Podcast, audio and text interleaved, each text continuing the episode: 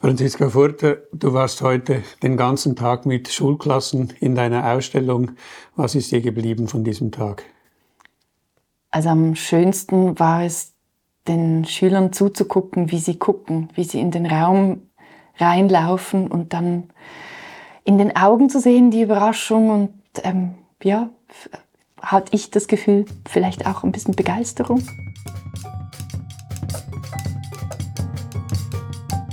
Univers Privat, der Podcast des Bündner Kunstmuseums. Der künstlerische Direktor Stefan Kunz im Gespräch mit Gästen. Franziska Furter, du bist seit einigen Jahren gut unterwegs mit Einzelausstellungen, mit Beteiligungen an Gruppenausstellungen. Ich habe dich vor vielen Jahren als Zeichnerin kennengelernt und habe durch Ausstellungen, die ich von dir gesehen habe, auch realisiert, wie gut und interessant du mit Räumen umgehst und habe dich deshalb eingeladen, für das Bündner Kunstmuseum einen Raum zu gestalten. Unser Labor, das ist die Kunsthalle in unserem Museum. Es war quasi die Einladung wie eine Art Carte Blanche. Wie bist du vorgegangen? Ja, als du mich gefragt hast, war das ja hier. Das heißt, ich bin dann hochgegangen und da war eine Ausstellung von Markus Müller aus Basel auch. Und der hat einen Dachstock da reingebaut und ich war zuerst total verwirrt, weil, das, weil ich gar nicht wusste, wie der Raum richtig aussah oder ohne diese Installation. Deshalb bin ich dann kurz nachdem die Ausstellung fertig war wiedergekommen und habe mich da einfach mal in diesem Raum bewegt und geguckt, was da so was spannend wäre, was möglich ist. Und ich glaube, etwas, was ihr von Anfang an gesagt habt, die Decke ist tabu. Da habe ich gemerkt, dass mich das fast am meisten interessiert, wenn Restriktionen kommen, wenn ich etwas nicht darf. Und da habe ich mich dann, das war, glaube ich, so ein bisschen der Startpunkt. Wie kann ich, also auch weil der Raum das, glaube ich, braucht oder für mich, für meinen Geschmack hat, das Raumvolumen wollte ich benutzen. Und da gehört eben die Decke sehr dazu. Wir beginnen ja eigentlich nicht mit Tabus und mit Verboten, im Gegenteil, sondern wir wollen ja möglichst viel offen lassen. Ich kannte aber von dir einige Arbeiten mit quasi Zeichnungen im Raum, mit Fäden, mit Linien, mit Netzen im Raum, die hängen alle von der Decke. Deswegen haben wir die Decke auch früh angesprochen und natürlich immer mit der Idee, dir auch möglich zu machen, was du Lust hast. Du bist an die Decke gegangen und ein wesentlicher Teil sind diese hängenden Netze. Ja, genau. Also das Tollste eigentlich jetzt an der Ausstellung für mich war auch die Entwicklung von der ersten Idee, die ist ja ein bisschen, also davon ist noch was da, aber die hat sich total verändert auch über die Zeit und auch über das immer wieder Dasein, im Raum sein, hierher kommen, mit dir das zu besprechen. Und vor allem wichtig war, dass ich vor zwei Monaten mal kommen konnte und einrichten, weil das, was ich vorhatte, hat dann eben nicht geklappt und das war super, dass wir das ausprobiert haben, weil am Modell, am Computer sah das alles machbar aus, aber das ist etwas, was ich glaube ich öfters merke, dass was ich vorhabe, dann vielleicht im Raum nicht funktioniert, zum Beispiel wegen der Gravitation oder weil das Licht anders ist, als ich mir das vorgestellt habe. Und ich glaube, es ist auch ein Teil meiner Arbeit, dass ich im Raum nochmal erfahre, was möglich ist, wie es möglich ist und das eben auch sehr schätze, dass der Raum mit meiner Arbeit etwas macht. Ich möchte nochmal nachfragen, da du hast erzählt, dass du äh, im Raum warst, die Erfahrung des Raumes gemacht hast, dann im Atelier gearbeitet hast, planend am Computer, an Modellen und dann zurück in den Raum gehst. Wie ist das Verhältnis von unmittelbarer Raumerfahrung und planerischer Arbeit im Atelier? Das hängt oft auch mit dem Raum selber zusammen. Erstens, wo der ist oder die Erreichbarkeit kommt natürlich dazu. Also wenn ich jetzt in London eingeladen bin oder wie jetzt der nächste ist in Australien, den Raum habe ich noch nie gesehen und die Installation muss aber nächste Woche fertig sein. Hier konnte ich halt immer wieder mal herkommen, mir den Raum angucken. Am liebsten habe ich ein Ping-Pong, also ein Hin und Her, ein Gucken, im Raum sein, die Atmosphäre des Raums sehen, spüren, darin herumgehen. mir überlegen, was ich möchte. Und am liebsten habe ich den Dialog, glaube ich, mit mir und dem Raum. Und was sind die Aspekte des Raumes, die dich speziell interessieren? Du hast vorhin von der Decke gesprochen. Im Laufe unserer Gespräche kam immer wieder die Wand war das Thema, der Boden war ein Thema, das Fenster war ein Thema, das Licht war ein Thema. Was sind so die prägenden Momente, wenn du einen Raum betrittst und mit dem Raum arbeitest? Ja, meistens hat ja jeder Raum etwas Spezielles oder etwas, was auffällt oder ähm, ihn ausmacht. Und das kann auch unterschiedlich sein, je nach Jahreszeit oder eben Lichteinfall, Tageslicht, Kunstlicht, macht alles einen Unterschied. Und eben, also ich muss sagen, manchmal mag ich das eben, die habe ich auch vorher schon erwähnt, diese Restriktionen, die Einengungen, weil ich dann schon mit etwas beginnen kann. Und das bringt mich auch wieder auf neue Ideen, die ich sonst nicht hätte. Und in dem spezifischen Raum im Labor fand ich halt die Proportionen spannend oder eben das, dass man den Boden so mitkriegt und die Decke und somit eben diesen Luftraum. Und das ist nicht in jedem Raum so. Das war jetzt spezifisch hier. Gut, jetzt bist du an die Decke gegangen und hast von den Stromschienen Perlenschnüre hängen lassen. Du hast die vorproduziert im Atelier und hast dann äh, eine ganze Reihe und lange Kette von solchen Schnüren mitgebracht und hast das, ich jetzt mal, komponiert den Wänden entlang hast du diese Perlenschnüre gehängt, verdichtet, hängen lassen, gespannt. Wie geht das vor sich? Wie komponierst du sowas? Wie zeichnest du mit Perlenschnüren in den Raum? Ja, oft ist es ein bisschen spielerisch, oder nein, es ist nicht nur ein bisschen, sondern es ist spielerisch. Ich muss gucken, was geht. Das Wichtigste ist wirklich einfach mal anfangen, etwas hinhängen, gucken, was passiert, weiter komponieren, weiter schauen. Und es gibt Tage, da ist es anstrengend oder das funktioniert nicht und dann muss ich eigentlich Geduld haben und weitermachen. Ein großer Mitspieler ist der Zufall und ähm, den mag ich eben wahnsinnig gern, weil der mir hilft. Manchmal ist er mir auch im Weg, aber das war jetzt hier eigentlich die Hauptsache, dass ich einfach mal anfange und mich treiben lasse von diesen Schnüren, die ja auch ein bisschen machen, was sie wollen zwischendurch. Wenn wir über diese Arbeit sprachen, während der Installation oder jetzt auch im Nachhinein, dann sind viele Assoziationen kommen ins Feld von Spinnennetz, Gewebe, Labyrinth, Gedankengänge. Sind das Bilder, die dich leiten, wenn du etwas machst, oder stellen die sich im Nachhinein ein? Ja, also ich glaube, als erstes versuche ich so ein bisschen mich leer zu machen und nicht so viel zu denken. Oder natürlich spielt das alles mit oder beziehungsweise während des Erarbeitens kommen diese Assoziationen. Während des Arbeitens merke ich dann auch, ah, das geht jetzt vielleicht eher in Richtung Spinnennetz, ah, das muss ich, möchte ich ein bisschen weniger haben. Ich möchte gern, dass es etwas dreidimensionaler ist an dieser Ecke, das ist ein bisschen mehr wie ein Labyrinth aussieht oder eben Gedankengänge oder Hirnwindungen oder so. Also es kommt während des Arbeitens, ist, glaube ich, auch wieder so ein, ein innerer Dialog. Jetzt hängen diese Gespinste quasi, hängen ringsrum in diesem Raum, entlang der Wände, an den Stromschienen, wie gesagt. Und da gibt es diesen Gegenpart dazu, den Boden, der ist sehr prägend, wenn man in diesen Raum kommt, so hast du ihn mindestens erfahren und beschrieben. Der ist sehr prägend und du wolltest von Anfang an an den Boden gehen, hattest verschiedene Ideen und am Schluss eine großartige Lösung gefunden, die einen wunderbaren Dialog zwischen den hängenden Netzen und einem ganz besonderen Gegenpart eigentlich herausschält. Was hast du da dazu gesetzt und wie kam es dazu? Ja, das sind ganz viele rostige Nägel, die auf dem Boden schwirren in kleinen Gruppierungen oder kleinen Nestern mit einem Magneten zusammengehalten. Und gefunden habe ich die letzten Sommer, als ich drei Monate in Neyers verbracht habe.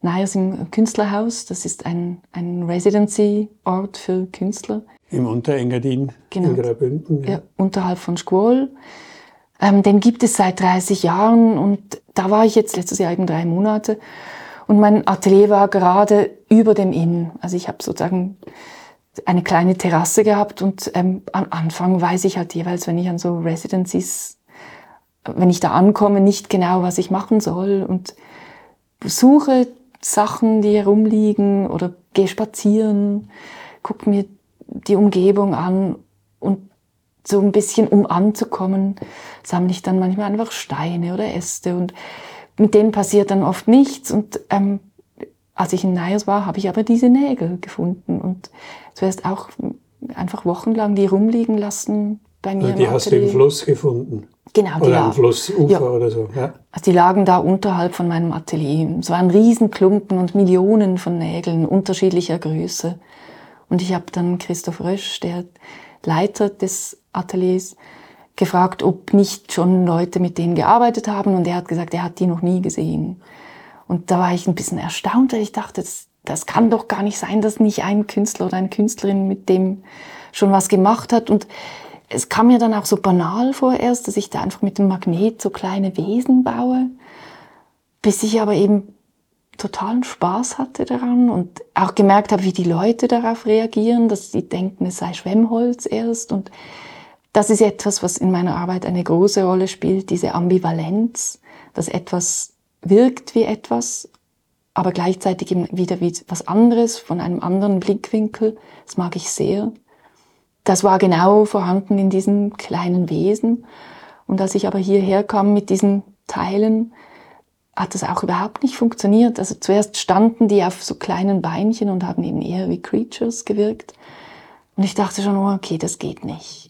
Aber dann habe ich eben angefangen zu spielen und habe sie auf den Bauch gelegt oder auf den Rücken sozusagen.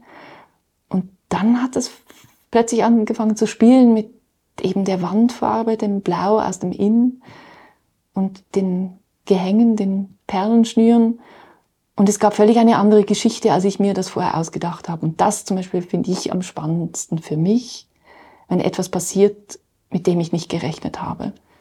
Das war jetzt auch schön nachvollziehbar in deiner Beschreibung. Du erzählst von Nägeln und man hat ein bestimmtes Bild. Dann ähm, jeder, der in die Ausstellung kommt und alle, die haben das Gefühl, das ist Holz. Du hast von Schwemmholz gesprochen. Du hast von kleinen Wesen gesprochen. Das ist das, was man eigentlich als erstes erlebt, wenn man in diesen Raum kommt. Man hat den Boden voller kleiner Spinnen oder Seeigel oder Korallen oder irgendwelche Lebewesen, wo man nicht genau weiß, sind die tot oder lebendig, kriechen die rum oder nicht. Das ist diese Ambivalenz, von der du sprichst. Es gibt viele Assoziationen, die man damit haben kann. Sie haben etwas Giftiges und zugleich etwas äh, sehr Warmes, äh, sehr etwas Spielerisches auch. Und das ist das Wunderbare, so wie ich es erlebe, dieser Dialog von diesen kleinen Spinnen und den Spinngeweben an der Wand oder eben man hat Assoziationen an eine Unterwasserwelt dass man irgendwie eintaucht in dein Spinnennetz, in dein Gewebe und dann mit diesen Dingen konfrontiert sind, die da am Boden liegen. Und dazu trägt eine besondere Wandfarbe bei, wie du das beschrieben hast. Also ist den ganzen Raum in eine Wandfarbe getaucht und die hat eine spezielle Geschichte oder die ist verbunden mit, der, mit dem Ort auch, wo du diese Nägel gefunden hast. Genau, das ist eigentlich die dritte Komponente von der Ausstellung die ist auch entstanden, als ich eben getestet habe, dass die Perlen, die konnten eben nicht im Raum sein, durch den Raum gehen, sondern die waren dann an dieser Schiene.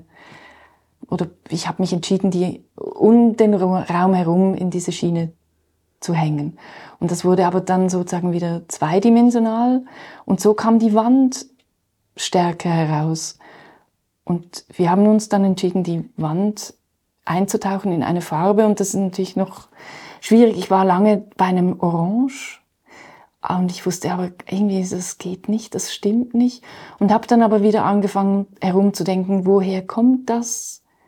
Was interessiert mich? Woher kommen die Nägel? Was für eine Atmosphäre möchte ich gerne in diesem Raum? Und dann bin ich ziemlich schnell bei so Flaschengrün, Tannengrün gelandet. Das war mir aber dann zu waldig. Und am besten gefiel mir dann eben diese Pool, Atmosphäre, diese Unterwasser oder Himmel, dass man eben ganz viele verschiedene Assoziationen haben kann. Und am Schluss bin ich bei Gletscherwasser gelandet. Ähm, eben auch eine meiner ersten Wanderungen, die wir gemacht haben im Engadin, kamen wir an einem kleinen Gletschersee vorbei und das war einfach eine so gewaltige Farbe. Und lustigerweise hatte der Inn eben mehrere Male in dieser Zeit, als ich da war und gerade vor allem vor zwei Wochen, als ich das letzte Mal Nägel holen gegangen bin, genau diese Farbe. Und das freut mich natürlich sehr, wenn das auch funktioniert, dass es eben Assoziationen gibt in verschiedenste Richtungen. Ich kann mich erinnern, dass die Diskussion um die Farbe begann, als du die ersten Perlenschnüre aufgehängt hast und wir gemerkt haben, vor der weißen Wand funktioniert das nicht richtig, es braucht einen Kontrast dazu. Und dann ging diese ganze Auseinandersetzung los mit der Suche nach der Farbe und schlussendlich kam etwas zustande, was absolut stimmig ist und niemand mehr hinterfragt, warum jetzt hier so diese Gletscherwasserfarbe da ist, wenn man vor allem auch die Geschichte weiß, dass diese Nägel aus dem Inn kommen. Wie kommen die Nägel in den Inn? Wir wissen es nicht hundertprozentig, aber ich glaube, die Theorie ist jetzt, also das Künstlerhaus war das Badehaus vom Hotel in Neyers und da wurden in den letzten 100 Jahren, also ich glaube 1979 wurde das Badehaus geschlossen und vorher wurden wahrscheinlich ganz viele Bretter verbrannt und in diesen Brettern waren Nägel und Metallstücke. Also man spürt, dass sie im Feuer waren. Es gibt auch ganze Klumpen, die sind zusammengeschweißt von großer Hitze. Und deswegen ist die Theorie, dass die da ähm, zur Erhitzung des Wassers gedient haben und dann einfach in den Inn gekippt worden sind. Und von oben sehen sie eben auch ein bisschen aus wie einfach Steine oder halt so ein bisschen Schwemmholzecken und deswegen hat da wahrscheinlich gar niemand hingeguckt. Es gibt ja auch so die Verbindung von deinen Arbeiten immer wieder mit verschiedenen Aggregatzuständen. Und wenn wir diese Perlenschnüre haben, dann hat das etwas Weiches, etwas Fließendes. Und wenn wir die Nägel am Boden sehen, hat es etwas Kristallines, Festes. Die Farbe ist vielleicht fast etwas Luftiges im Ganzen. Sind das Gedankengänge, die dir naheliegen oder wird dir das quasi unterstellt? Es gefällt mir natürlich sehr gut. Genau das ist etwas, was mich interessiert. Ich freue mich sehr. Ich weiß nicht, wie bewusst mir das jeweils ist oder ob ich das wirklich so suche und dem nachgehe. Es ist, glaube ich, etwas, was entsteht während des Machens oder wo ich merke, ah, das, da bin ich wieder oder das kommt mir doch bekannt vor so mag ich es. Ich glaube, ich gehe oft auch meiner Nase oder meinem Bauch entlang und am Schluss meistens fällt alles so in, an seinen Platz oder oft. Oder wenn ich offen genug sein kann oder auch etwas eben zulasse, das ist, glaube ich, noch wichtig für meine Arbeit, dass ich nicht, weil sobald ich etwas Bestimmtes will, funktioniert es oft nicht. Aber wenn ich etwas machen lasse oder gehen lasse, dann wird es spannend. Du hast vorhin von drei Teilen gesprochen, der Wand, den hängenden Perlenschnüren und den Wesen am Boden. Mindestens die Perlenschnüre und die Wesen haben Titel, einzelne Titel. Wenn ich den Raum betrete, erlebe ich ihn als Einheit, als ein Zusammenspiel der verschiedenen Dinge. Und das ist das, was mich natürlich besonders freut, weil die Idee des Labors bei uns im Bündner Kunstmuseum ist, dass äh, Künstlerinnen und Künstler für diesen Raum, in diesem Raum, mit diesem Raum etwas arbeiten und du hast das wunderbar zusammengebracht. Jetzt sind es aber Teile ja auch, die du schon verwendet hast oder vielleicht wieder verwenden wirst. Wie steht eine solche Arbeit im Gesamtzusammenhang deines Schaffens? Ja, ich mag es ja eben auch sehr gern die Sachen jedes Mal, wenn ich sie wieder zeige, anders entweder aufzuhängen oder hinzustellen. Oder es meistens ist es auch immanent mit der Arbeit. Also diese Perlenschnüre kann ich gar nicht mehr gleich hängen, weil das die Situationen anders sind.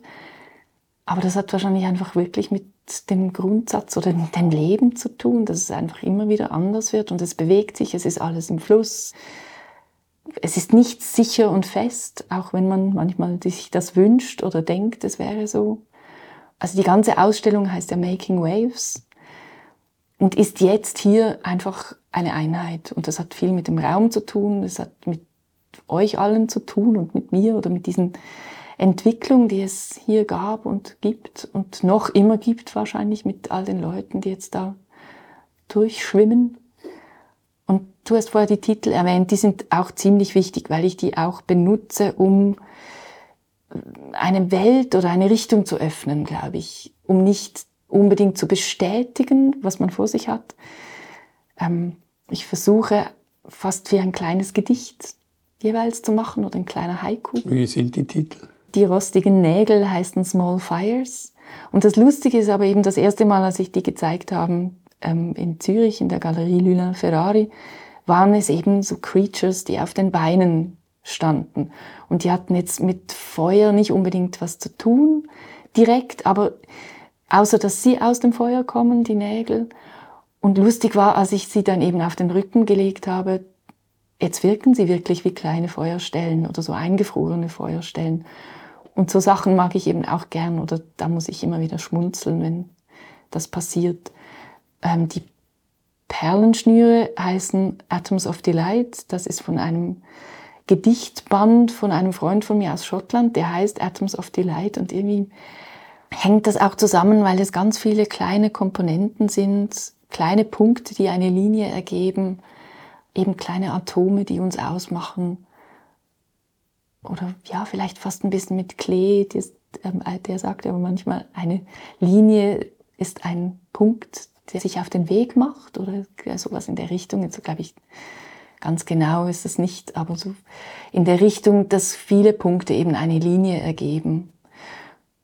Und die Wandfarbe, habe ich vorher gemerkt, hat keinen Titel direkten, aber gehört eben in diesem Making Waves Konglomerat dazu. Und bei Making Waves ist auch wichtig für mich jetzt, dass es eben auch diese Ambivalenz widerspiegelt. Einerseits Making Waves denkt, man ist etwas Negatives, also ich mache nicht so eine Welle. Andererseits ist es, mach eine Welle, das musst du jetzt tun, das ist wichtig, das löst etwas aus, das heißt eben auch etwas Positives. Und gefunden habe ich diesen Titel in einer Zeichnung von Nancy Holt. Das ist eine Künstlerin, die in den 70er, 80er Jahren sehr bekannt war und auch weiterhin ganz viele tolle Sachen gemacht hat. Und sie ist eigentlich berühmt geworden mit Concrete Poetry. Und diese Zeichnung, das ist sozusagen ihre Befindlichkeit ähm, an einem Tag 1972, wo sie sozusagen ihre Befindlichkeiten, die künstlerische, die feministische und die mystische, glaube ich, aufzeichnet. Und es gibt eben auch drei Wellen. Und das eine sieht aus wie ein M, das andere wie ein W und zusammen also wie Making Waves. Und das hat mich gerade interessiert, weil das eben auch wieder meine Welt öffnet. Also das muss man jetzt nicht unbedingt wissen, aber für mich ist das eine Art, wie ich arbeite. Also ich lasse mich inspirieren oder es interessiert mich, der Welt nachzugehen, in der Welt Sachen zu entdecken, die ich wiederum für mich benutzen und weitergeben kann. Wenn du jetzt heute den ganzen Tag mit Schulklassen in diesem Raum warst, du hast beschrieben, dass das äh, dass dich fasziniert hat, wie die Kinder oder Jugendlichen deine Arbeit angeschaut haben, wie sie sich faszinieren ließen. Hat das umgekehrt auch wieder Rückschlüsse, Einflüsse auf deine Wahrnehmung deiner Arbeit gegeben? Ich glaube schon. Ich habe jetzt gar noch nicht so Zeit gehabt, das wirklich zu reflektieren, aber es war spannend, denen zuzuhören und zuzugucken, wie sie am Anfang eben sozusagen wie das Gefühl gehabt haben, sie müssen rausfinden, was das ist. Und sind dann wie stecken geblieben in der ersten Assoziation, bis sie dann eben gemerkt haben, dass ich das eigentlich toll finde, wenn sie weiterdenken, als nur, das sind Spinnennetze und das sind tote Spinnen, was auch gut ist, aber ich finde es eben dann spannend, wenn es nicht nur da stecken bleibt, sondern der eine hat dann wirklich angefangen herumzuspintisieren und na, das sind Wolken und ist es jetzt Himmel oder ist es Wasser oder ist es Boden oder so und dann ist es einfach toll, wenn man sieht, dass es, dass etwas abgeht. Dein Wunsch war es ja auch, dass wir während der Ausstellung zwei Veranstaltungen machen. Einmal mit dem Schriftsteller und Schauspieler, Performer, Musiker Michael Fehr und das zweite mit Lika Nüssli, die auch von der Literatur kommt, aber auch von der Zeichnung kommt. Was versprichst du dir von solchen Belebungen deiner eigenen Arbeit? Ich habe das das erste Mal gemacht in der Galerie Lulin Ferrari. Das war vor zwei Jahren, als ich eine Soloshow hatte und ähm, sie haben gerade ihre Galerie erweitert und das waren dann vier große Räume. Und es war kurz nach Corona und irgendwie war mir das, ich weiß nicht, ich hatte das Gefühl, es wäre schön, das mit anderen Leuten zu teilen, aber gleichzeitig ist es eine Soloshow und ähm, ich habe dann die Idee gehabt, in jedem Raum eine Arbeit von mir und eine Arbeit von einer Freundin oder einem Freund gegenüberzustellen. Und meine Galeristen haben zum Glück Ja gesagt. Und das war total spannend und toll für mich auch und ich hoffe für meine Freunde, Freundinnen auch. Und ich habe das Gefühl gehabt, es eröffnet, erweitert meine Welt. Ich bin dann nicht ganz alleine und ich bin ja wirklich oft ganz alleine den ganzen Tag in meinem Atelier, was ich auch liebe. Aber zwischendurch finde ich es toll, das zu, zu erweitern. Und hier wusste ich aber, ich möchte gern meine Arbeit machen, diesen Raum bespielen, möchte aber gleichzeitig eben auch wieder erweitern. Und ich habe beide in einer Residency kennengelernt. Das ist so die Gemeinsamkeit.